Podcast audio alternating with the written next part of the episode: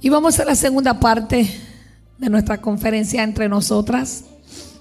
Yo me honro en tener a la profeta Shenara.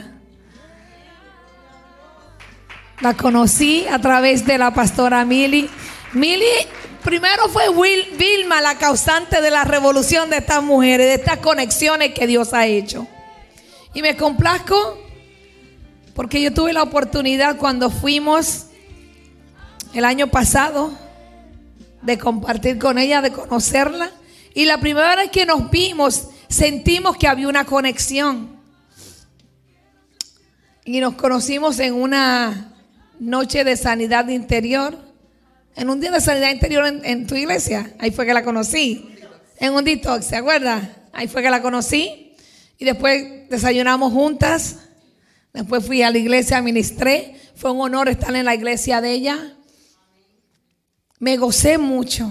¿Sabe por qué? Porque ella tenía la iglesia en el patio de su casa.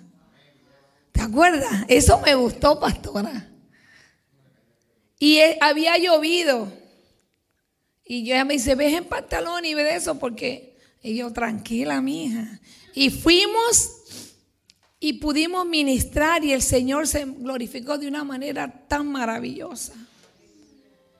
Y me, gusta cuando lo que el Señor habla se va cumpliendo. Y el Señor la lleva de gloria en gloria. Porque ha sido obediente a la palabra de Dios. Así es que denle un aplauso a Dios porque hasta aquí Dios le ha permitido a ella venir. Gloria al Señor, aleluya. Que el Señor le bendiga. Que el Señor le bendiga más. Que el Señor le bendiga aún más. Aleluya, que viva Cristo. ¿Alguien puede adorar al Señor todavía? Vamos. Aleluya, vamos. Dale más fuerte ahí. Aleluya. Porque Él es bueno, porque para siempre es su misericordia. Aleluya. Porque Él es el Rey de Reyes, el Señor de Señores. Vamos, sube la alabanza. Vamos, vamos, vamos. Vamos, vamos, vamos, vamos. Eh, vamos. Adora al Señor, vamos. No necesitas una música, no necesitas cántico, necesitas respirar. La palabra establece que todo lo que respire, alabe a Jehová. Habrá alguien que esté respirando en esta hora. Habrá alguien que haya venido a a buscar a Dios, a encontrarse cara a cara con Él. Yo vine a hablar con alguien en esta hora, aleluya. Que tenga que decirle al Señor, me cansé de estar en la condición en la que estoy. Me cansé de estar en tantos ciclos. Me cansé de estar dándole vueltas a lo mismo. Es necesario llegar a la tierra prometida. Aleluya. Aleluya. Usted se emociona. Aleluya. Aleluya. Mi alma alaba al Señor. Esto Oh, en el nombre poderoso de Jesús. Dios es bueno. Aleluya. Aleluya. Gloria al Señor. Respondo al nombre, ¿verdad? De Chenara Yanis. Eh, soy pastora, ¿verdad? Pastora de la iglesia Casa de Avivamiento Profético, junto con mi esposo, el pastor Efraín. Y para nosotros es una honra el poder estar en este lugar. Amamos a sus pastores, les honramos. Amén. Y para nosotros es una honra, ¿verdad? Porque les amamos, pero cada vez que el Señor abre una puerta para ir a, dar un poquito de lo mucho que Él nos da, ¿verdad? No porque queramos ser escasos, es que jamás, con nada de lo que hagamos, podremos, ¿verdad? Pagarle al Señor lo que Él hizo por nosotros en la cruz del Calvario. Amén. Así que para mí es una honra el poder estar en este lugar. Amén. Y quiero, ¿verdad? Predicar bajo el lema, ámate porque yo te amo. Coma, Dios. Amén. Así que quiero que busques tu, la palabra, ¿verdad? La Biblia de pie, ¿verdad? En reverencia al Señor. Vamos a buscar la palabra en Génesis 29. Aleluya. Los versículos del 31 al 35. Aleluya.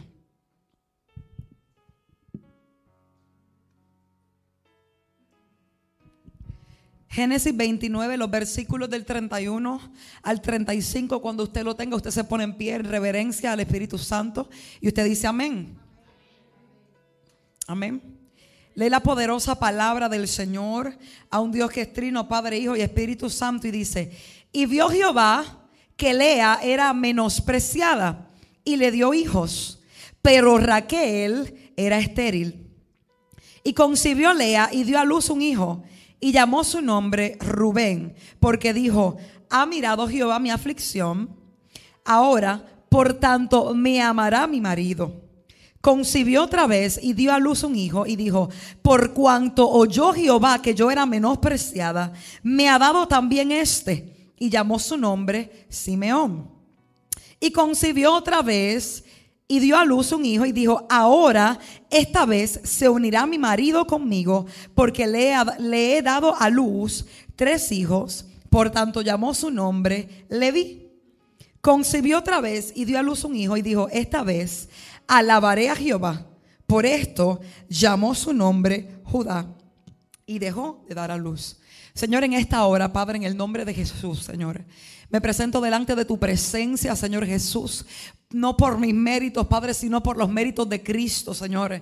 No hay Dios que pueda hacer las obras que tú haces, Señor Jesús. En esta hora, Padre, y en esta mañana, Señor, tú hablaste a nuestras vidas, Señor Jesús. Tú nos confrontaste, Padre. Abrimos nuestro corazón para que tú sanaras, Señor. Pero en esta hora yo creo, Padre, que tú has de restaurar. Yo creo que tú has de transformar. Yo creo que tú has, Señor Jesús, de cambiar el espíritu del entendimiento, Señor. Aquella mujer que así lo permita, Padre. Atamos al hombre fuerte en esta hora en el nombre de Jesús. Llevamos los pensamientos cautivos a la obediencia de Cristo. Ato todo espíritu de estupor y de letargo en esta hora que quiera provocar cansancio y sueño, Padre, en cada una de mis hermanas. Y declaro en el nombre poderoso de Jesús, Señor, que seremos altamente bendecidas y edificadas, Padre, porque tú estás en este lugar. Y si tú estás en este lugar es suficiente, aleluya, para poder, Padre, ser elevada a otro nivel de gloria, Señor. Dependo de ti, Señor Jesús. Mi boca, Padre, será tu boca, Señor Jesús. No me interesa hablar nada que no sea tuyo, Señor.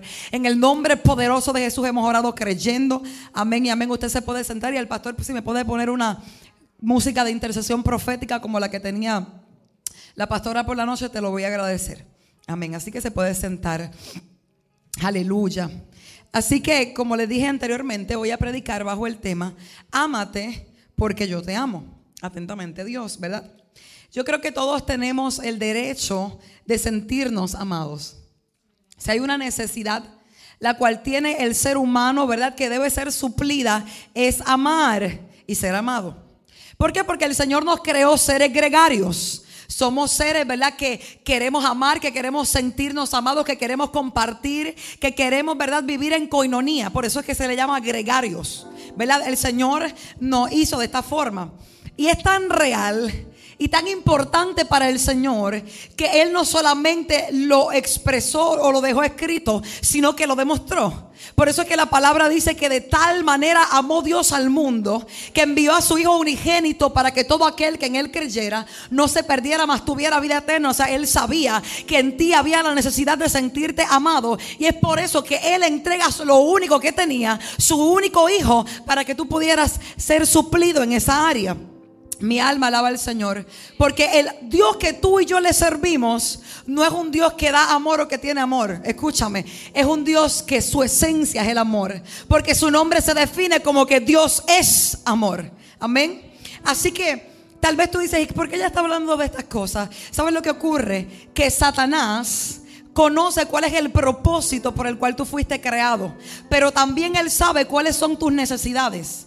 Y cuando tus necesidades no son suplidas o cuando tú vas a un lugar que no es el correcto para hacer para suplir una necesidad tan importante como es el amor, puede distorsionarse el propósito.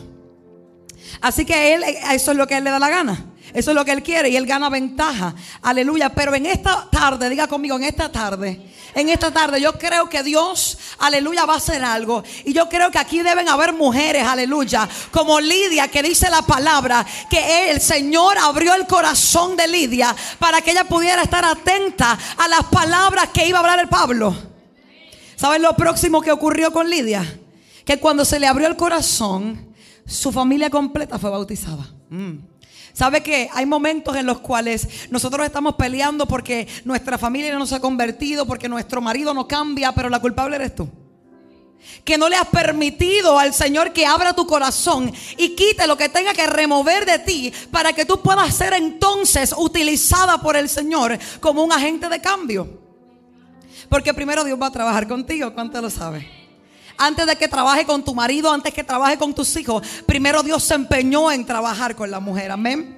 Así que en esta hora, ¿verdad? Y habiendo, ¿verdad? He comenzado de esa forma, quiero comenzar, ¿verdad? A desarrollar lo que el Señor me entregó, amén. Así que fíjate que cuando leímos, lo voy a volver a, leer el primer versículo, dice, y vio Jehová que Lea era menospreciada y le dio hijos, pero Raquel era estéril. Fíjate que la historia comienza con el desprecio de una mujer. La Biblia dice que Dios vio que Lea era menospreciada y yo me quiero detener ahí. Porque el Dios que tú y yo le servimos es un Dios que tiene ojos y te ve. Ay, yo no sé si tú sabes que a la palabra establece que había una mujer que se llamaba Agar, que andaba errante en el desierto. Y cuando el rey de reyes se le aparece, ella dijo, Él es el Dios que me ve. Porque el Dios que tú y yo le servimos no es un Dios de madera, no es un Dios que no contesta. El Dios que tú y yo le servimos es un Dios que está vivo. La palabra establece, el que hizo el ojo no verá, el que hizo el oído no escuchará, el que habló no hará, no ejecutará. Eso es lo que describe la palabra. Así que el Dios que tú y yo le servimos es un Dios que te ama y que está atento a tu necesidad. Es tu emoción la que siempre te habla y te dice, es que Dios no me está escuchando. Es que, es que yo estoy orando y yo creo que estoy perdiendo mi tiempo. No, es tu emoción la que te está hablando porque el Dios que tú y yo le servimos es un Dios que la palabra establece que Él se inclina para escuchar tu clamor. Y no solamente Él te escucha, sino que la palabra establece que Él te saca del pozo de la desesperación, que pone un cántico nuevo en tu boca. Pero hay una cláusula. Y es que dice, pacientemente espere. ¿Sabe que cuando hablamos de paciencia estamos hablando de la ciencia en la cual no hay nada que te robe la paz, no hay nada que te quite la atención, no hay tormenta, no hay nada. Mi alma alaba al Señor que te mueva, eres inconmovible. Cuando tú escuchas a Dios de esa forma, o mejor dicho, Él espera, Él te escucha. No porque Él no te escuche, es que tú no le puedes escuchar a Él. Cuando estás llena de tantas cosas, no puedes escucharle. Así que yo quiero que tú entiendas que nosotros tenemos un valor incalculable al Señor, en el Señor, pero que a veces buscamos el amor en lugares equivocados. Pero eso es hasta hoy. En el nombre poderoso de Jesús. Así que lo primero que yo quiero que tú entiendas es que tú eres amada por Dios. Tú eres amada por Dios. Ya te lo dije, Él te amó de tal manera que Él dio a su Hijo unigénito. Mi alma alaba al Señor. Él te amó con amor eterno, que extendió sus misericordias contigo. Aleluya. Pero yo te pregunto a ti, ¿tú te amas? Yo te pregunto, ¿tú te valoras? ¿Te amas tú? Mira, la palabra establece, me gusta mucho, me vas a ver siempre con la palabra porque Amo la palabra del Señor. Yo creo que no hay palabra profética más poderosa que lo que está escrito. Yo creo que no hay nada más poderoso que lo que dice escrito está. Yo creo que alguien tiene que entender de que es necesario volver a los rudimentos y entender que independientemente lo profético sea importante, lo único que provoca que el diablo huya es un escrito está. Entonces a veces no es que lo profético sea malo, yo soy profeta. El problema es que a veces nos convertimos en consultores a ver qué Dios tiene que decirme. Yo voy al Congreso a ver qué Dios tiene que decirme. A través de esa loca, yo quiero decirte una cosa. Si tú viniste a escucharme a mí, estás perdiendo el tiempo. Yo creo que hay un Dios, mi alma alaba al Señor, que está vivo y que es eficaz. Y que tú no tienes que esperar a un Congreso, porque todos los días si tú abres tu Biblia, Él te habla. Y hay un versículo que dice así, me gusta mucho, dice, ahora pues, si dieres oído a mi voz y guardareis mi pacto, vosotros seréis mi especial tesoro sobre todos los pueblos, porque mía es toda la tierra. Dios te ve como un especial tesoro. Tú eres su perla preciosa. Tú eres su niña mimada, pero fíjate que Él te ama de una manera eterna, pero vuelvo y te repito, que hay una cláusula, dice, ahora pues si dieres oído a mi voz, ¿por qué? ¿Por qué Dios te dice eso? Porque no es que Él no te ame si tú no haces las cosas como Él indique. Él siempre está presto para amarte. El problema es, ¿sabes lo que ocurre? Que cuando tú decides hacer las cosas como a ti te da la gana, Dios es un caballero y Él se retira. Él retrocede porque eres tú quien estás tomando el, timón. Eres tú quien estás tomando el comando. Él quiere tomar el control. Él quiere tomar el gobierno. Pero tú quieres llevar el control. ¿Y sabes qué ocurre? Que cuando tú comienzas a hacer tu voluntad y no haces la voluntad de Dios, hay consecuencias que comenzarán a pasarte, no porque Dios lo permitió, es que tú mismo te lo buscaste. Sabes que, por ejemplo, eh, cuando una mujer, y estoy hablando de mujeres porque también a los hombres le va, pero estoy con mujeres hoy, eres promiscua y te acuestas con todo el mundo, pues si te salió una enfermedad de transmisión sexual, no fue el diablo, fuiste tú. ¿Alguien me entiende? Porque no fue el diablo el que se acostó, fuiste tú. Entonces, cuando tú haces las cosas como tú quieres, hay consecuencias. Hay personas que dicen, ay, que estoy enfermo, que el diablo me enfermó, pero ah, mamita, si eres tú la que te come la alcapurria. ¿Alguien me está entendiendo? O sea, cada acto tiene una consecuencia. Y yo tengo que aprender a desarrollar madurez y carácter. Si hay algo en lo cual en muchas ocasiones el pueblo de Dios está incarente, es que carece de carácter. Y yo vengo a hablarle hoy aquí a mujeres que van a decidir asumir sus consecuencias y dejarse de niñería y tener carácter en Cristo Jesús. Usted se emociona. Yo, yo estoy empezando. Yo espero que usted aplaude ahorita. Aleluya. Así que quiero que entiendas que el primer paso es que eres amada por Dios. Soy amada por Dios. Alguien puede repetirlo. Yo soy amada por Dios. Yo soy su especial tesoro. Yo soy, aleluya, una vasija de honra en sus manos. Aleluya, amén, Él me ama. Pero sabes que en muchas ocasiones tú y yo sufrimos decepciones. ¿Cuántos lo han? O solamente yo. No, podemos, no tenemos progreso en nuestras relaciones interpersonales. Sufrimos de depresión, estamos amargados. Nos enfermamos, uno, dos, tres, cuatro. ¿Sabía usted que en muchas ocasiones las enfermedades que usted tiene simplemente hablan de la condición de tu corazón? ¿Sabías tú que el cáncer, aleluya, la artritis da porque eres persona iracunda? Se está escuchando en este momento, ¿lo sabías tú? Cuando la palabra establece que los huesos, aleluya, se dañaron es porque si tú no, si tú no sabes, la ira carcome el hueso. Hay enfermedades que tú estás cargando, enfermedades cardiovasculares. Hay personas que no pueden dormir bien, que están hiperventilando, que tienen el corazón acelerado porque tienes ansiedad. Hay cosas que nosotros pasamos simplemente porque la condición de nuestro corazón no está correcto y lo que yo cargo dentro se exterioriza afuera. Así que tenemos conflictos a veces la orfandad, porque no tuve un papá y una mamá que me amara, que me cuidara, que me corrigiera, porque también amor es corregir. Amén. Así que eh, eh, sufro el rechazo, la vergüenza, la culpa y tantas cosas que la mayoría de las veces proviene de nuestra niñez.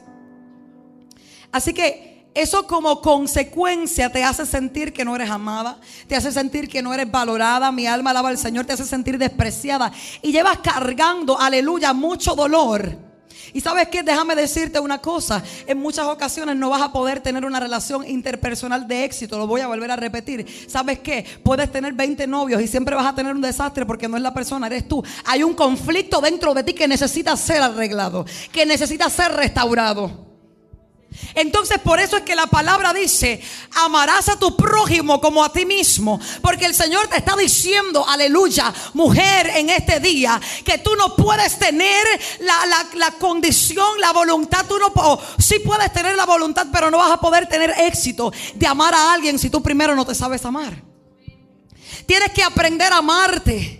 Pero si tú no te amas, si tú no tienes valor, jamás vas a poder amar de una forma saludable a una persona. ¿Cómo que saludable? Sí, porque la codependencia no es de Dios. Los celos no son de Dios. Mujeres que están llamando 30 veces al marido a ver qué están haciendo. Sí, cuando llegues me llamas, a la hora me llamas. ¿Qué estás haciendo? Aprende a ser libre en el nombre de Jesús. Codependencia no proviene de Dios. Es que si me deja, me muero. De verdad, tú naciste con Él. Codependencia. ¿Me estás entendiendo? Somos codependientes. Eso no es saludable. Porque tú tienes que entender que tú no, que no, él no es un grillete ni tú tampoco lo eres. Tú eres libre en el Señor. Entonces cuando yo necesito todo el tiempo estar monitoreando es porque hay un problema de inseguridad dentro de mí a ver si es que Él me ama o no te ama, pero es que tú vas a aprender a amar y a sentirte amada cuando tú le abras el corazón al Señor y permitas que el amor eterno del Señor, que es demasiado puro, que es demasiado limpio, que te amó hasta la muerte, tú le permitas que te sane y te puedas levantar y puedas ser pleno en el Señor. Mi alma alaba al, mi alma al Señor. ¿Sabes qué? ¿Cómo puedes ser libre de eso? ¿Cuántos quieren ser libres? A través de la palabra. ¿Cómo soy libre del rechazo? Sencillo, yo soy acepto en el amado. Cuando el espíritu de rechazo comience a hablarte, recuérdale a ese espíritu que la palabra establece que yo soy acepto en el amado. Cuando la orfandad te venga a visitar, tú le vas a decir que aunque tu padre y tu madre te abandonaran, con todo Jehová te recogerá. Cuando algo comience a hablarte, tienes que tener el discernimiento en el espíritu para poder responderle a Satanás y contraatacarle, porque en muchas ocasiones haces bullicio y le gritas a todo el mundo, pero te le quedas callado a Satanás. Y si hay alguien a quien tú le tienes que contraatacar, es a Satanás porque hace tiempo que te ganó ventaja porque te quedaste callada. Yo veo mujeres bien bravas, Mili. ¿Ah? Eres una malcriada con tu esposo. Sí, porque a veces se emocionan y. La guerrera, ¡uh! la leona. Yo quiero decirte una cosa. Me gusta predicarle a las mujeres, pero creo en principios. Y yo creo que yo no puedo estar en autoridad hoy aquí si yo no me someto a mi sacerdote. Porque la palabra establece que yo tengo que respetar a mi marido, me guste o no, se lo merezca o no. Porque no me dijeron, respeta a tu marido si es bueno. Me dijo, la mujer respete a su marido. Y hay principios que no se violentan. Y en este tiempo el feminismo está ahí. Déjame decirte una cosa, tu esposo es tu sacerdote. ¿Te gustó o no? ¿No te gustó? Pues eso fue lo que tú escogiste, mami. Tienes que pensarlo antes. Te tienes que sujetar. Ahora, si el hombre se sujeta a Dios, porque si te está incitando a hacer otras cosas, porque también hay mujeres que son, ay Dios mío, se ponen bobas. Sí, sí, que, que, que el hombre hace con ella lo que le da la gana. Ay, Padre. No me cuque, nada. ¿Sabe? Hay mujeres que están bobas con los maridos. Yo quiero decirte una cosa, mi esposo lo sabe. Él es el hombre de mi vida, pero antes que él estuviera había un hombre que dormía conmigo y se llamaba Jesucristo. Hay, un hombre que es el dueño de mi corazón. Y yo quiero que a las personas aquí entiendan, porque hay mujeres que aman a Dios y son plenas en Dios, pero cuando le llega el novio y el marido se olvidaron de Dios. Entonces el marido te dice, vamos a meter manos, sí, porque los hombres se fueron, pero se te olvidó que aquel que te llamó y te redimió y dio su vida en la cruz del Calvario te dijo que no podía fornicar. Entonces tu esposo comienza a meter pecado en tu casa, pero como tú lo amas tanto. Hay anatema y maldición en tu casa, pero tú y lo... Yo creo que ya no me quieren mucho, pastor. Ya estaban aplaudiendo mucho, pero pues... Anatema en la casa. Yo conocí una vez una persona. Puede ser que me parezca mucho en su pastora. Yo no caigo muy bien porque yo te digo la verdad. Si tú me pides un consejo, tú no esperes que yo te voy a decir lo que tú quieres escuchar. O tal vez me preguntas primero, yo te voy a decir qué tú quieres. Que, ¿Tú quieres que te diga lo que.? Ah, pues yo te lo voy a repetir. ¿Qué tú quieres que yo te diga? Pero si tú quieres un consejo, yo te voy a decir la verdad. Y tuve una vez una persona que su esposo, ¿verdad? Era usuario. Y robaba eh, ¿verdad? Ese era su trabajo, por decirlo así, para mantener y para hacer unas cosas. Y un día me dijo una cosa yo le dije, ¿sabes qué estás mal? Porque si tú dices que eres mujer de Dios, si tú buscas la presencia del Señor y tú sabes que Él está haciendo esas andanzas y tú aceptas lo que Él está haciendo, tú eres tan cómplice como Él. Y hay mujeres que aman a Dios hasta que otra persona ocupa el lugar de Dios en su corazón y se olvidan de Dios, y se olvidan de Dios y ya como que lo que dice Dios no es tan importante porque hay alguien que le está hablando al oído. Déjame decirte que lo que te está hablando, mami, es la serpiente que le habló a Eva en el jardín. Yo quiero decirte una cosa, no pretendas que puedas vivir en orden cuando tú no empiezas a sacar las cosas desde el principio. Dios es un Dios de orden. No pretendas que fornicando las cosas van a estar bien porque tú le estás abriendo una puerta legal a Satanás para que haga lo que quiera.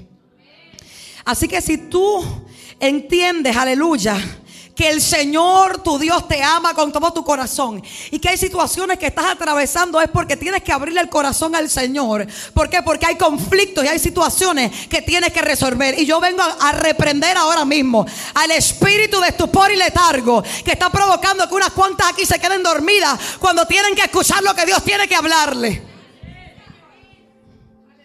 Aprende a discernir en el espíritu que ese cansancio no es normal, es espiritual. Te pasan la manita cuando lo que te va a hacer libre. Así que te dije que Dios te ama. Y también te dije que necesitas trabajar condiciones y conflictos dentro de ti.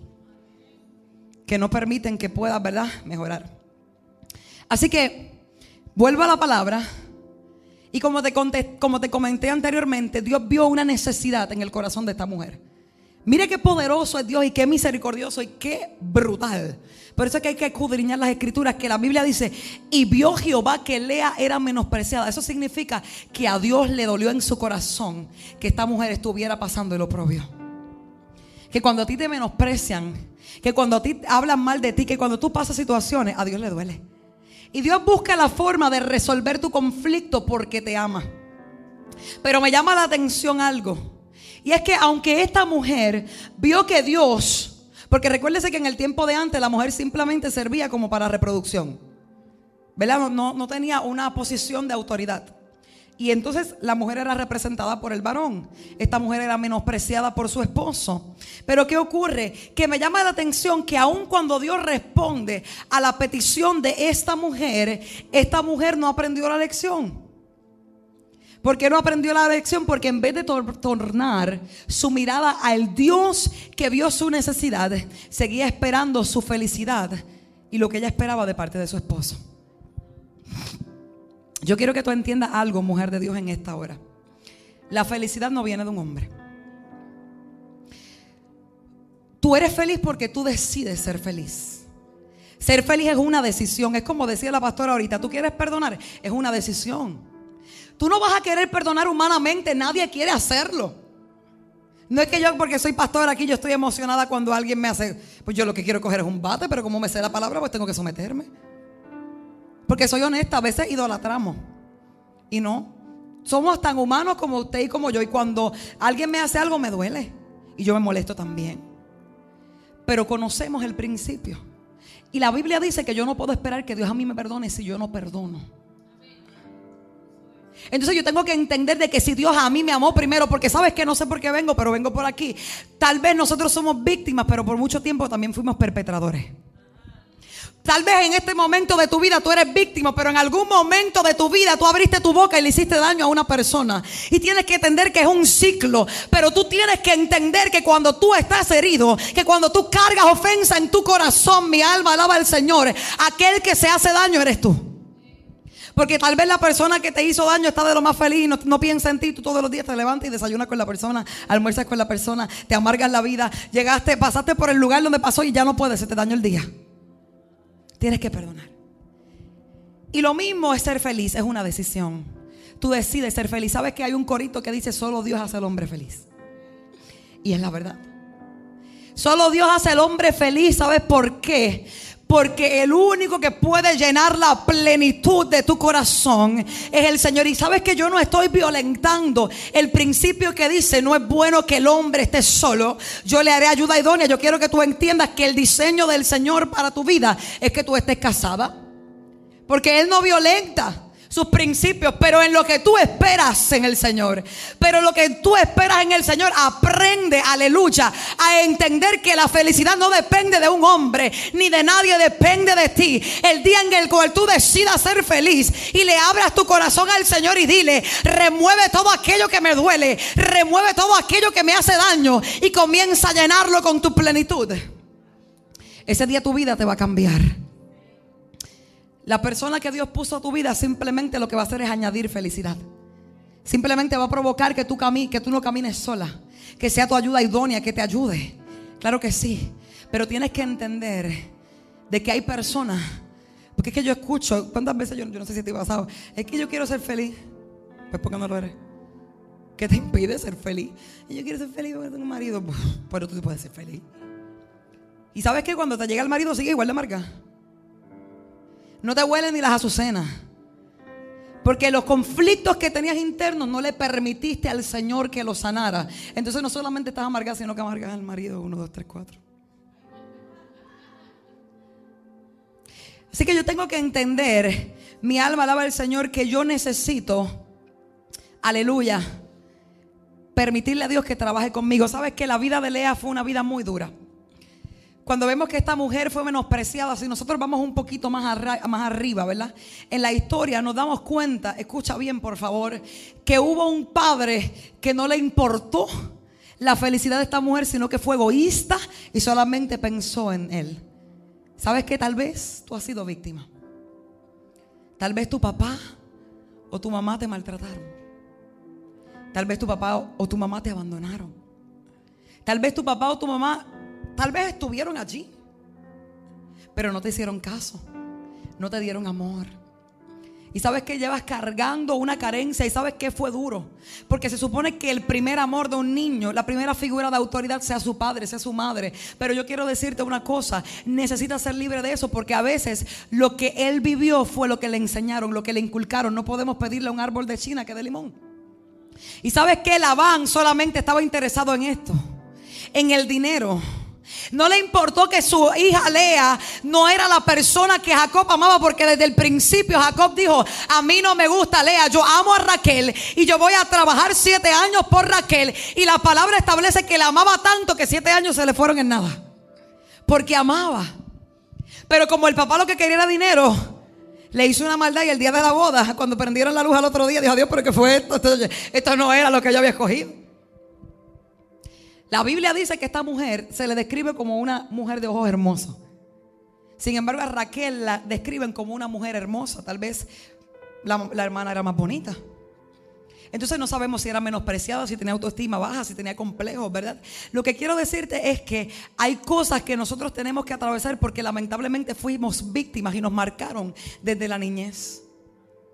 Pero aún así eso no es una excusa ni es un pretexto. Porque cuando tú llegas al Señor, el Señor en la palabra establece que el que viene a Cristo, nueva criatura es que las cosas viejas pasaron, he aquí todas son hechas nuevas, que Él tiene el poder. Yo no sé si tú sabes que el Dios que tú y yo le servimos es un eterno presente. Yo no sé si tú sabes que tú y yo vivimos en un tiempo, en un cronos, pero el Dios que tú y yo le servimos es un Dios que habita en la eternidad. Y la palabra establece que lo que era ya fue y lo que ha de ser fue ya y Dios restaura lo que pasó.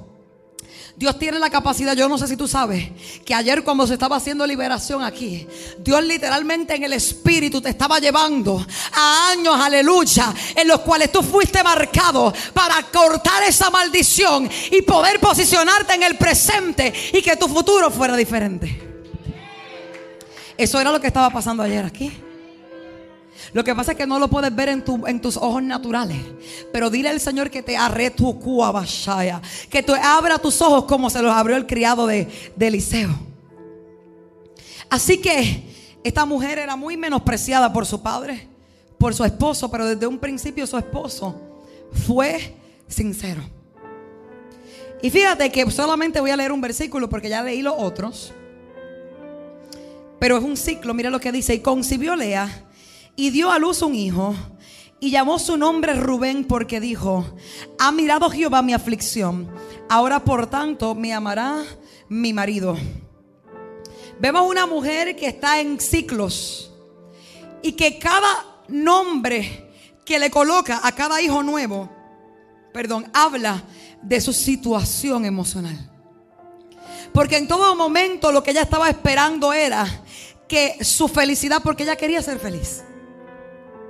Ni siquiera un hijo la estaba haciendo feliz, ella estaba rogando por el amor de su esposo. Porque hay algo que es tan importante como lo es el matrimonio. Si usted entendiera el pacto tan profundo que es el matrimonio, usted lo apreciaría un poco más. ¿Sabe que me voy por aquí? No sé, esto no estaba aquí, pero lo voy a decir. A veces nosotros somos bendecidas porque estamos casadas. ¿Sabes que nuestros esposos no son perfectos? Porque no lo son. Tú tampoco lo eres. Pero yo te quiero decir una cosa. Hay mujeres que no tienen esposo y que se sienten solas.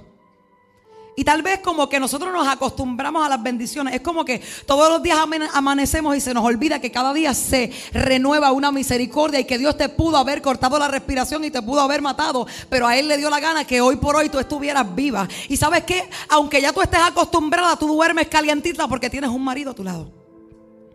Cuando tú a ti se te verdad tienes tu necesidad sexual, tú tienes un hombre con quien suplirla. Entonces hay mujeres haciendo disparates allá afuera porque quieren sentirse amadas. ¿Y por qué te digo esto? Porque a veces nosotros no valoramos lo que tenemos. Tienes un esposo, no es perfecto. Oye, pero está ahí. Tienes un esposo, tal vez no es tan afectivo y cariñoso como tú quisieras, pero es un buen proveedor, es un buen hombre, no te maltrata, te trata bien. Oye, pues si tú quieres que él sea más cariñoso, comienza a sembrarle amor tú. Porque siempre estamos esperando que todo sea el hombre. Pero es que la palabra dice que la mujer sabia edifica su casa y siempre estás maldiciéndolo con tus palabras. Es que tú no sirves para nada. Es que tú eres bruto. Es que yo no sé para qué tú me estás casando. Cada vez que tú abres tu boca para maldecir a tu esposo, te estás poniendo de acuerdo con el diablo. Porque la Biblia dice que si dos o más se pusieran de acuerdo en algo, créeme que Dios no quiere que tú le digas a tu esposo que no sirve para nada. Aquel que conoce muy bien cuál es el valor de la palabra es Satanás. Por eso si hay algo que tú debes estar velando es tu boca. La palabra establece que aún los caballos fueron aguantados por un cabestro.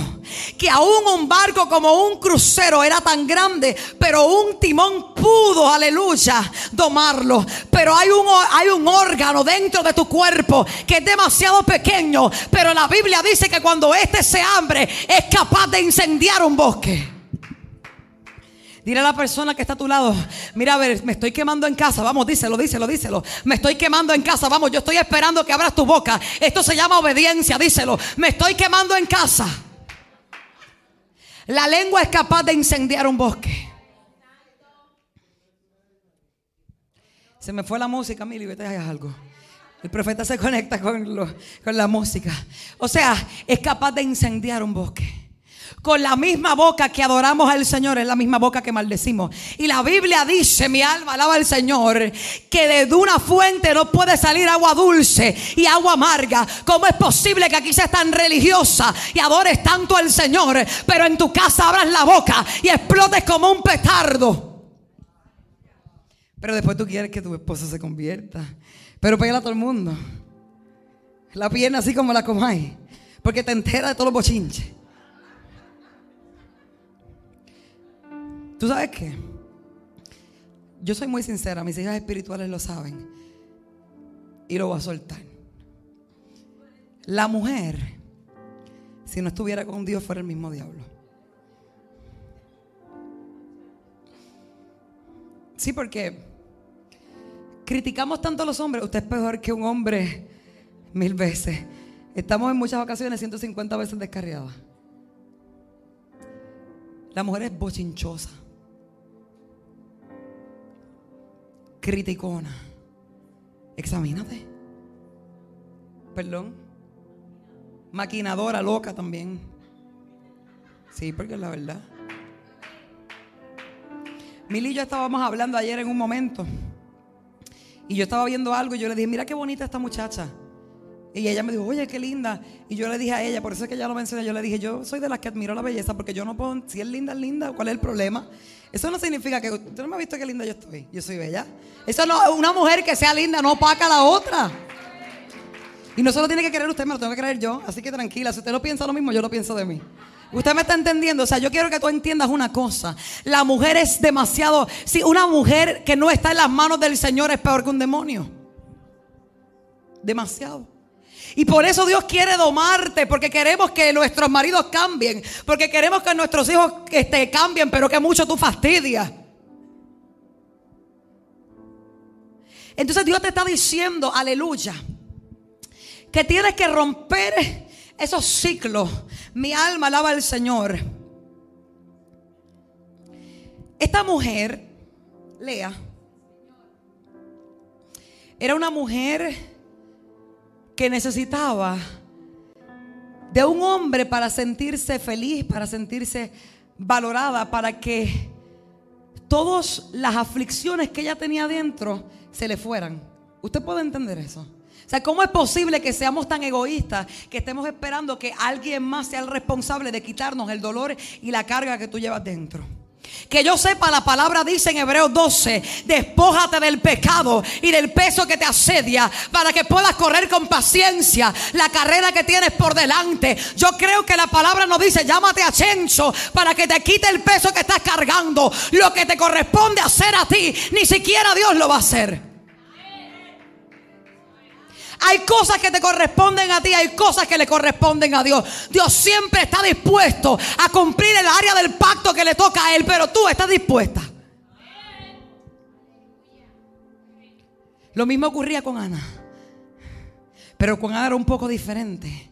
Porque Ana sí su marido la amaba. Pero ella no podía entender por qué, aunque su marido la amaba, no era suficiente, no tenía hijos. Te dije ahorita que la mujer lamentablemente no era alguien de autoridad o de valor en ese tiempo, pero escúchame, el hombre no la despreciaba, la amaba. Por eso fue que el cana, el cana es que se llama, ¿verdad? El cana le dijo, oye, yo no soy mejor que 10 hijos para ti, yo te amo, escúchame, yo te estoy demostrando que yo te amo pero era más fuerte la penina. Vamos, alguien tiene que identificar. Alguien tiene que identificar hoy cuál es la penina que te está hablando. Porque penina la afligía. ¿Sabes por qué, mi hermana? Porque cuando tú estás herida, estás sangrando. Y Satanás se alimenta de tu sangre. Nadie que esté herido puede ir a la guerra. No es lo mismo que estés en la guerra y te hieran y tu compañero de milicia te ayuda. Pero si tú estás herido, tú no puedes, tú no calificas para estar en la guerra. ¿Sabes qué? No puedes entrar a la guerra espiritual herida. Hay mujeres que son leonas, que son guerreras y tú las ves a ellas. Déjame decirte una cosa. Antier me invitaron el sábado pasado, yo sé, ellas sabrán lo que están haciendo. Me invitaron a predicar a mujer de guerra, ese era el lema. Y yo decía, si ellas supieran, porque tú sabes que ellas esperaban que yo que si la leona. Sí, yo terminé de esa forma, pero ¿sabes lo que le dije? Tú no puedes ir a la guerra con el corazón incorrecto. ¿Sabes por qué? Yo, yo, te vengo a bendecir en este día. ¿Sabes por qué en muchas ocasiones Dios no te escucha? Porque si en mi corazón hubiese abrigado maldad, el Señor no me hubiese escuchado. Has rebajado ya 20 libras estando ayunando y no pasa nada. Cambia tu corazón, mami. Porque que yo sepa ayunar no es pasar hambre, es afligir mi cuerpo para acercarme a Dios en oración. Y es imposible que alguien que ora no se le abran los ojos para que pueda entregar lo que no me acerca al Señor. Así que esta mujer no tenía identidad. La Biblia de la, identidad se define como conjunto de rasgos o características de una persona o cosa que permiten distinguirla de otras en un conjunto. ¿Usted escuchó? Características que permiten que se distingan. Dios nos escogió a nosotras dos para hacer los recursos. Mili no está gritando como yo, pero es poderosa en Dios y Dios la usa de una forma y a mí de otra. No hay competencia entre nosotras, unidas somos más fuertes. ¿Alguien entiende? Porque ella con su pasividad tiene la, gracia para llegar a áreas que yo no puedo hacerlo. Porque me quiere meter con un bate. Pero ella no, ella la aman. ¿Me entiende? Yo tengo identidad en Dios. Yo no me tengo que parecer a nadie, ni siquiera aunque María Dios la utilice brutal, yo no tengo que ser como María, yo tengo que ser como Dios dijo que yo tenía que ser. ¿Sabes cuál es tu competencia? Que todos los días tú seas la mejor versión de lo que Dios habló de ti. ¿Cuál es, ¿Sabes cuál es la situación y la competencia? Que este año estés fluyendo en una unción mayor de la que fluías el año pasado. Si estás en lo mismo, pero déjame decirte, mamá, I'm sorry, pero la gloria postrera siempre tiene que ser mayor que la primera.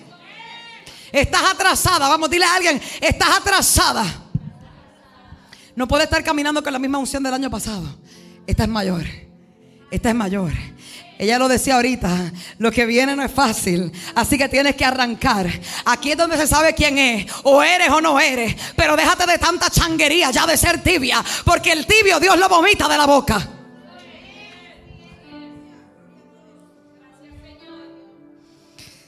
Ay, Señor. Había un programa que decía entre nosotros que se sentaban a conversar, pero esa no soy yo, amada. Yo vine a traerte lo que Dios me, me dio. Así que tú no te tienes que parecer a nadie. Incluso te voy a decir una cosa. Tampoco te tienes que parecer a tu mamá. Aunque haya sido muy funcional su matrimonio, aunque ellos hayan sido, mis padres han sido unos padres muy funcionales, me modelaron un matrimonio excelente, amo a mis padres con todo mi corazón, pero sabes que en el camino Dios me habló y me dijo, tú no te tienes que parecer a Lourdes, a mi madre o a Héctor, tú tienes identidad en mí. Y lo que yo quiero hacer contigo es diferente, tú tienes que entender de que a ti nadie te define, tú no tienes que imitar a nadie, tú no tienes que parecerte a nadie, Dios hizo un molde de ti. Y lo que Dios quiso contigo nadie lo puede imitar, es diferente. Aleluya, denle un aplauso a Dios que voy a tomar agua.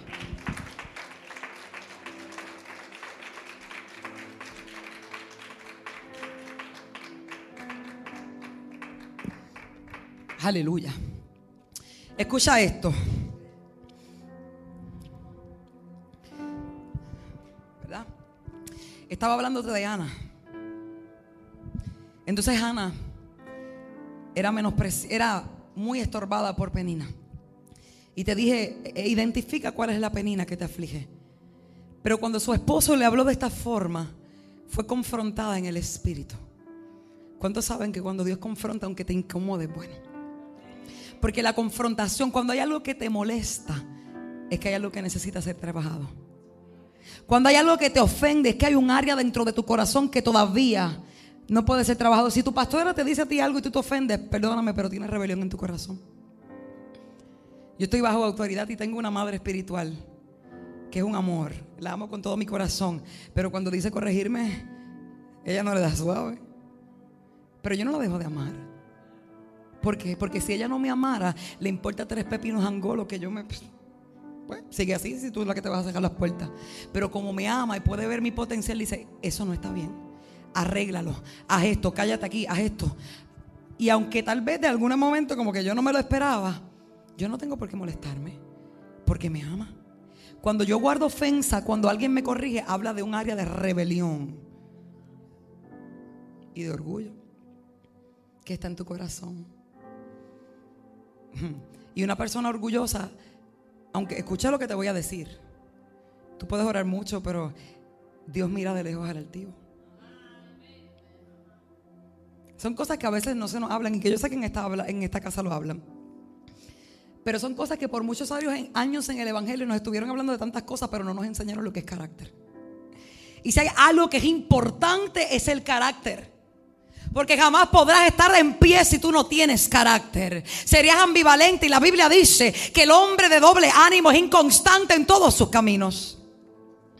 Y una persona que es rebelde es orgullosa y la Biblia dice que Dios lo mira de lejos. O sea que aunque tú ores, ayunes y hagas tantas cosas, hasta que tú no le permitas al Señor que quiebre esa área en tu vida, tú no vas a avanzar y vas a tenerlo de lejos. Y Dios es un Dios de cerca, no es un Dios de lejos. Así que, escucha bien, esto te va a bendecir.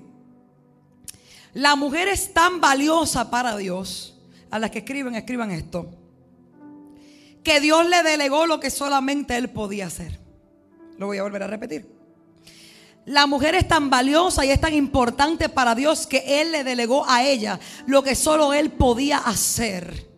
No se lo dio al hombre, se lo dio a la mujer. ¿Qué cosa, pastora? Sácame Biblia.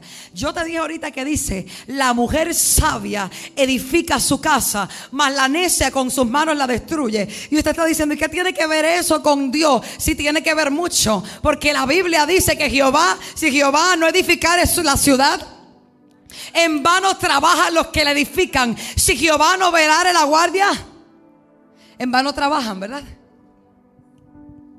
O sea, la Biblia dice, si Jehová no edificare su ciudad, o sea, está diciendo que el único que tiene la capacidad para la edificación es el Señor. Pero la Biblia dice que la mujer sabia edifica su casa. O sea que Dios sacó de su depósito un poquito y te lo puso a ti dentro porque tú tenías la capacidad para poder maniobrar. ¿Alguien me está entendiendo? Yo, yo, yo no sé si me están entendiendo. Tienes la capacidad de restaurar a tu matrimonio. Tienes la capacidad de levantar a tus hijos. Tienes la capacidad de que las cosas se cambien. ¿Sabes que la mujer carga un ADN que se llama Dunamis? Dunamis significa vida, poder milagroso. El único ser humano que puede cargar vida en el vientre eres tú. Pero ¿sabes? Que no solamente Dios se refería a eso con la vida, sino que tú tienes la capacidad, de escucha bien, de poder discernir en el espíritu cuando algo anda mal en la atmósfera. ¿Alguien me está entendiendo? Eh, cuando tu esposo está hablando con alguien, a mí no me gusta, papá. No, que tú siempre te lo estoy diciendo. Tuviste los amigos de tus hijos y no te gustaron. No, no son cosas tuyas. Se llama discernimiento. Hay un sexto sentido que Dios se lo entregó a la mujer. Porque sabes que desde el principio estábamos en un lío metida por culpa de la serpiente. La Biblia dice, por eso es que siempre tiene guerra. Escucha. Yo no sé si alguna vez alguien se ha preguntado solamente yo, porque siempre todo es un revuelo y una guerra. Ah, porque la Biblia dice que voy a poner enemistad entre ti y la serpiente, aleluya, y entre tu simiente y la simiente, porque ella te podrá querer herir en el calcañar, pero tú tienes la autoridad para poder, aleluya, cortarle la cabeza. La Biblia dice, aleluya, que tú tienes autoridad para hollar sobre serpientes y escorpiones, sobre toda fuerza del maligno y no te hará daño. ¿Sabe qué es hollar? Esto es hollar. Por eso la Biblia dice que Satanás está abajo mis pies. ¿Y por qué siempre tiene autoridad legal? Porque te la viste a la puerta. ¿Tú sabías eso? Es que el diablo se metió. No, tú le abriste la puerta. Porque yo no sé si tú sabías que la palabra establece que a él lo despojaron a los principados y a los potestades lo despojaron. Y la palabra establece que no solamente lo despojaron, sino que le exhibieron públicamente venciendo triunfante en la cruz. Si tú entiendes esto hoy, esto te salva la vida. Despojar es quitar el poder. O sea que cuando Satanás tiene poder sobre tu vida es porque tú le abriste una puerta. Así que ciérrasela en el nombre de Jesús. Pero la Biblia dice, ¿verdad? que la mujer sabe edificar su casa. Edificar es construir, es levantar, es dar forma. Y Dios te entregó, porque la Biblia dice que el ser humano fue creado un poco menor que los ángeles, pero es su máxima creación. Y fíjate que Dios te entrega, al hombre lo llamó sacerdote, pero a ti te llamó ayuda idónea. O sea que hay cosas que Él no puede completar solo, no porque sea bruto, no, es que tú eres su ayuda idónea. Hay cosas que no lo va a poder lograr sin ti, pero no te guilles tanto porque hay cosas que solamente las puede hacer un hombre. Ya que él se desacató allá atrás. Escucha bien. De momento tú no te has fijado que llevas un siglo orando por alguien y se tarda y Dios lo convierte, pero un hombre se convierte y toda la familia se convierte. ¿Por qué? Porque hay una posición sacerdotal y Dios respeta principios. Pero aquella que le da la forma, si a ti no te gusta lo que estás recibiendo, tienes que cambiar lo que estás sembrando. Porque la que da forma eres tú. Por eso la mujer sabia edifica su casa. ¿Sabes lo que significa sabiduría? Sabiduría se define como facultad de las personas para actuar con sensatez, prudencia o acierto. O sea, cuando tú eres sabia, tú eres una mujer que eres prudente. ¿Y qué es prudencia? Te lo voy a leer. Esto está, esto está demasiado. Prudencia es la capacidad de pensar ante ciertos acontecimientos o actividades sobre los riesgos posibles que estos conllevan y adecuar o modificar la conducta para no recibir o producir perjuicios innecesarios. ¿Eres tú prudente? Te dicen algo y se explota como un psiquiatra aquí. No, pero que tú... No te callas la boca. La mujer sabia entiende que peleando no gana nada. Hay unas batallas que se libran en el cuarto secreto. La Biblia dice y cerrada la puerta. Tu padre que te ve en los secretos te recompensará en lo público. La mujer que es sabia ha entendido que abriéndole la boca al marido no va a lograr nada. Pero hablándole de papi, de cariñito, tú sabes, alguien me está entendiendo. La mujer sabia sabe que no recibe a su marido como lo era panque y a grasa. Por favor. Que parecen a doña Florinda. Usted se quiere hacer el dubi, hágaselo sola, pero cuando su marido llegue, por favor. Exacto. Mujeres que con la cara que parece que se echaron el aceite más sola. Ay, madre.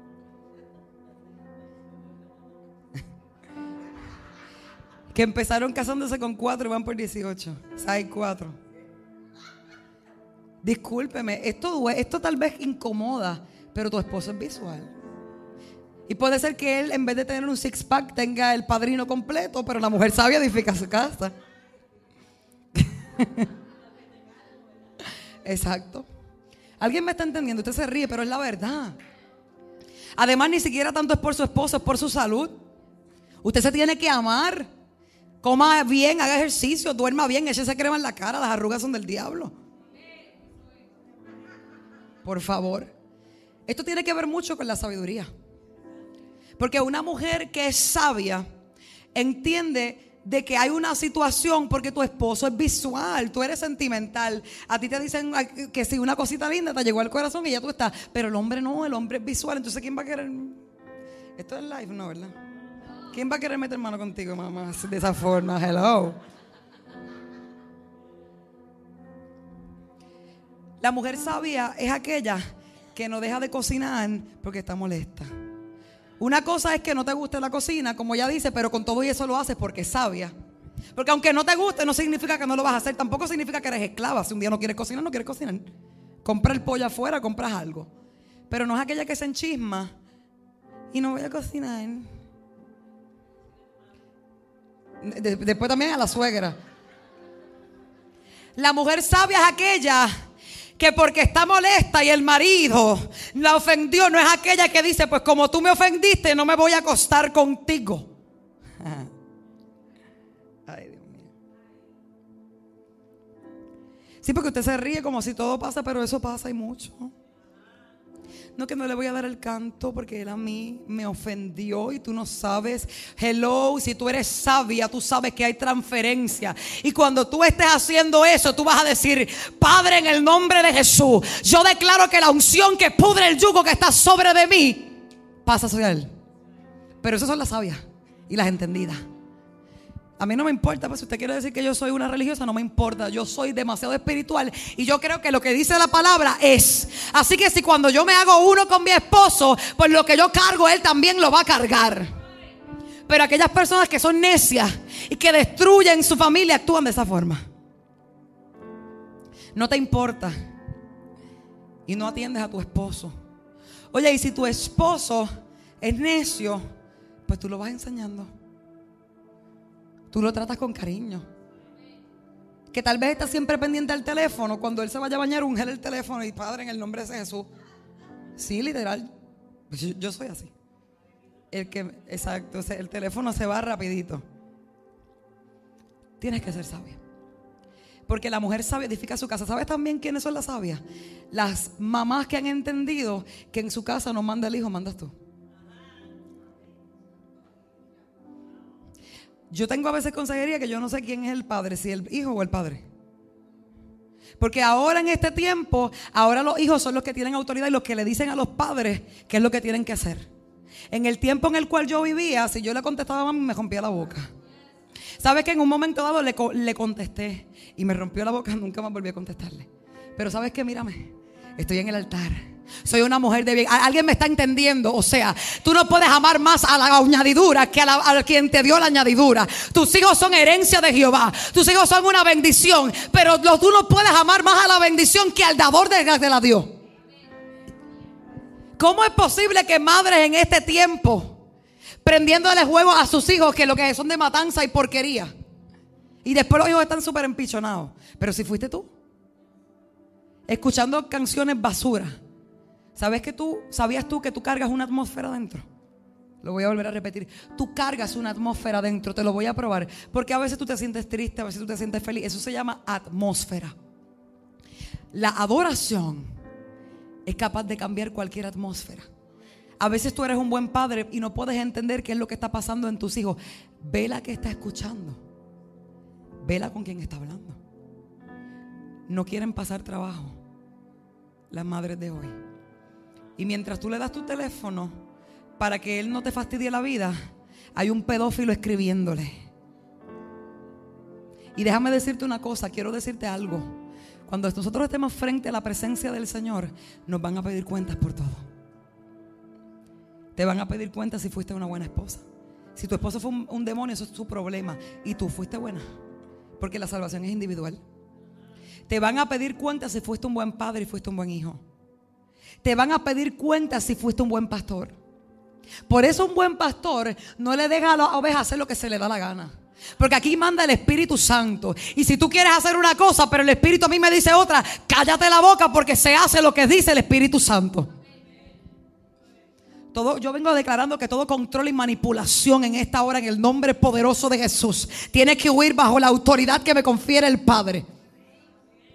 Dios nos va a pedir cuentas por todo lo que nosotros hagamos. Esto no se trata de que siempre no, yo no vine a emocionarte, yo vine a predicarte, porque yo no soy motivadora, yo soy predicadora. Así que la mujer sabia edifica su casa. ¿Y sabes lo que ocurrió?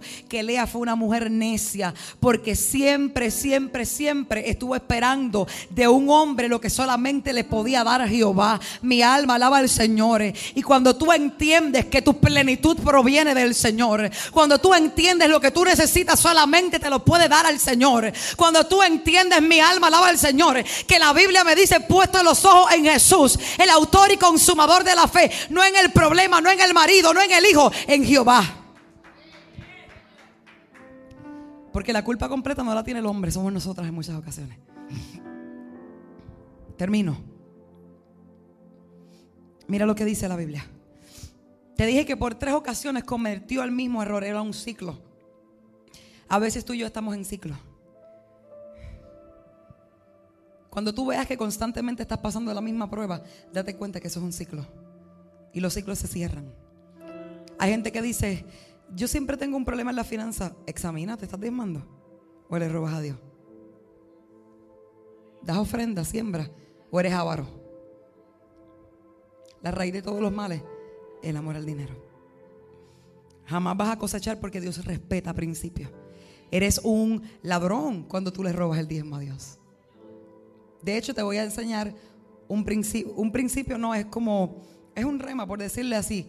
Diezmar es el único dinero que Dios demanda. Te dije que eres ladrón cuando no lo haces. Pero si hay algo que mueve el corazón de Dios es una ofrenda. Déjame decirte una cosa. Hay guerras que no se ganan ayunando, se ganan dando. Pero los religiosos no entienden esto. Y tú ves la gente con siglos dando el peso misionero. Dios te da un montón con un con, con 50 centavos. Si eso es lo que tú tienes, amén. Porque la viuda, la Biblia dice que a Dios le agradó su corazón, porque aunque fue una sola blanca mientras los fariseos echaban ahí para que lo escucharan, la Biblia dice que de lo que ella dependía, eso fue lo que ella dio. Retu a porque ella entendió que su dependencia proviene de Jehová. Pero hay gente dependiendo de Mamón. El Dios del dinero. En el original dice, hay un versículo que dice, tienes que decidir si amarás a Dios o al dinero. En el original dice, a Dios o a Mamón. Y Dios no violenta principios, amada.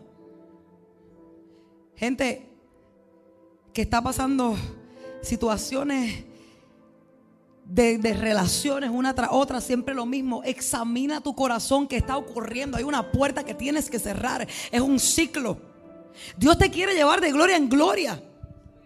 ¿Cómo es posible que siempre estés viviendo lo mismo? No, algo está ocurriendo. Examínate. ¿Sabes qué? Esta mujer entendió a fin de cuentas. Aprendió la lección. Después de yo no sé cuántos años, porque no podemos leer la Biblia como que fue de aquí para mañana o la semana. ¿Sabes lo que dice el último versículo? La Biblia dice, concibió otra vez y dio a luz un hijo y dijo, esta vez alabaré a Jehová. Por esto llamó su nombre Judá y dejó de dar a luz. Fíjate que siempre que ella paría decía, ahora mi esposo me amará. Ahora mi esposo va a hacer esto. Ahora mi esposo va a hacer otro. Pero cuando alguien se encuentra cara a cara con Dios, se da cuenta, aleluya, que la única dependencia que yo necesito es la de Jehová.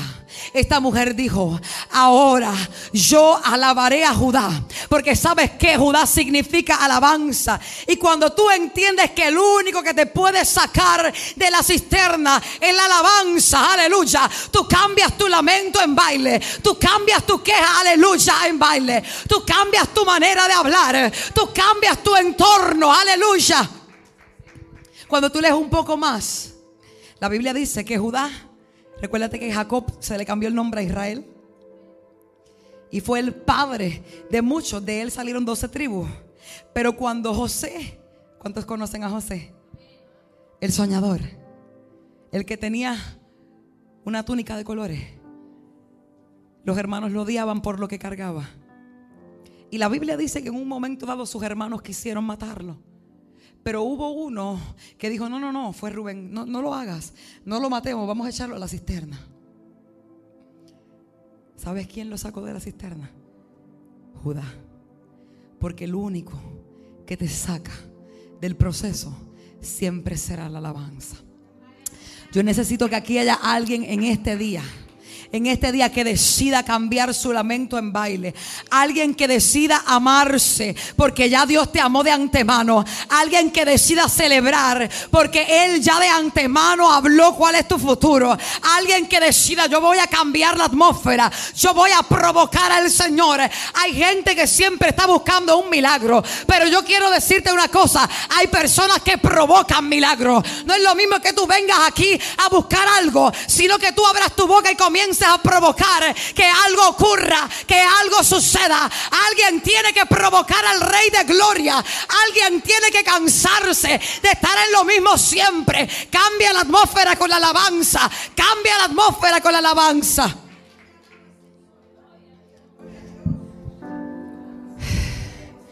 ¿Sabes qué? Y ya terminé. Si hay algo que que debemos aprender. Yo, la gloria sea para el Señor, ¿verdad? Me invitan bastante a predicar a, actividades de mujeres. Pero hay algo que me preocupa. Y es que a pastora ministro a personas y en otra actividad las veo y están peor. ¿Qué pasó? Alguien se tiene que cansar de venir a tantos congresos de mujeres y seguir en lo mismo.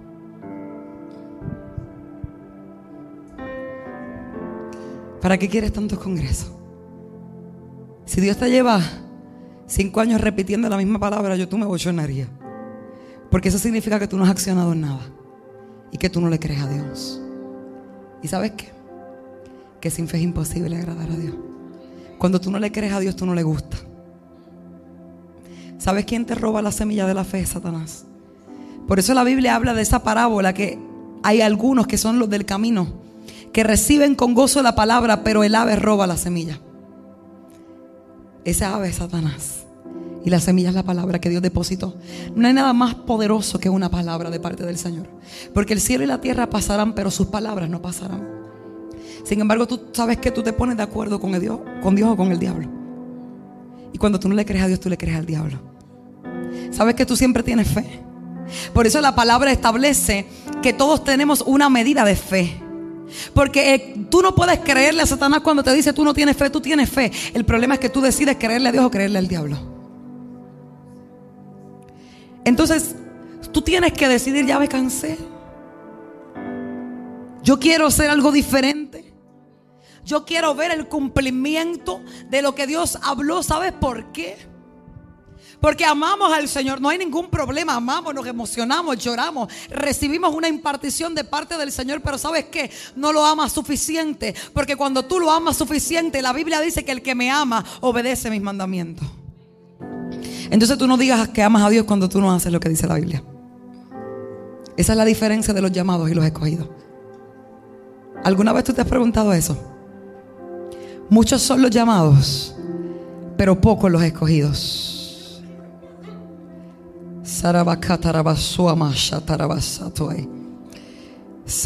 Dios está trabajando con ella.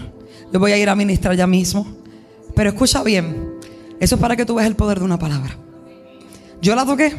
Yo no tengo nada que darle. Pero el Espíritu Santo está trabajando. Porque la palabra tiene poder.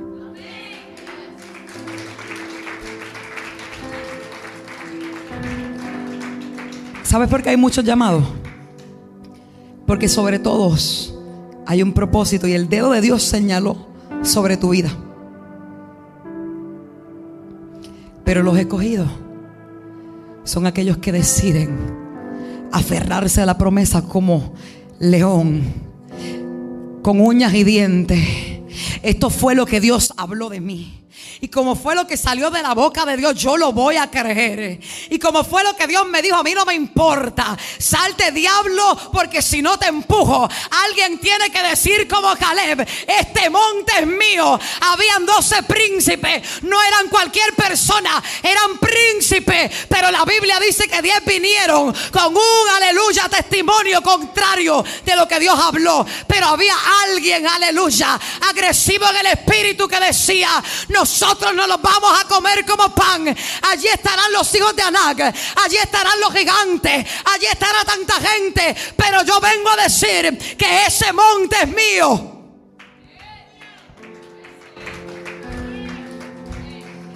Decide si te exterminan en el desierto. Mañana voy por ahí, no me quiero adelantar. Escucha, tú decides si te exterminan en el desierto o si pasas a una próxima generación. A ver la tierra prometida. La tierra en la que fluye leche y miel. Caleb tenía 80 años. Pero tenía 44 cuando había recibido la palabra. Tienes que entender que la edad solo es un número. Ese hombre dijo, tengo la misma fuerza desde cuando recibí la palabra. Por eso dame el monte porque es mío. Yo no sé cuál es tu monte hoy. Yo no sé cuál es tu monte hoy. Ponte de pie. Yo no sé cuál es tu monte hoy. Pero es tiempo ya de que te dejes de la sanguería espiritual esa que tienes. De estar con doble ánimo, de estar que hoy camino y mañana no. Que hoy ayuno, mañana me como todo. Que hoy le creo a Dios, mañana no le creo. Suelta eso. Y decide hacer como Lea. Esta vez alabaré a Jehová. Porque el único que merece tus lágrimas es Dios. ¿Quieres llorar? Llora en la presencia del Señor. ¿Tú quieres pelear? Ve a la presencia del Señor y desahógate. Pero luego dile, yo te creo. Cánsate. La pastora hizo un trabajo extraordinario por la mañana. Pero ¿sabes qué? Te voy a dar, para que sepa que estoy terminando, me voy a quitar los zapatos porque a mí me gusta predicar, me tengo que quitar el micrófono. Te voy a dar un hint. ¿Sabes cómo tú vas a ser libre? Cuando tú te canses y te duela lo que tú haces mal. Hay gente que le gusta, le gusta hacer lo que hacen. Sí, Señor, hoy lloro, como decía ayer la pastora, bien fuerte. Hay gente que lo que quieren es que cuando los demonios están ahí, tócame el arpa y tranquilízamelo. Pero te gusta después te revuelcas con ellos. Por eso la Biblia dice que no le eches perlas a los cerdos. Porque su razón es que aunque tú los pongas limpiecitos, vuelve y se, se el lodo. A veces actuamos así. Como el hijo pródigo. Tienes que decidir si eres hijo o eres esclavo. ¿Eres hijo o eres esclavo? Pero ya no más. Yo voy a declarar en el nombre poderoso de Jesús que hoy hay un antes y un después. Se ministró sanidad. Vamos a ministrar ahora conforme al Espíritu. Palabra profética, amén. Si no,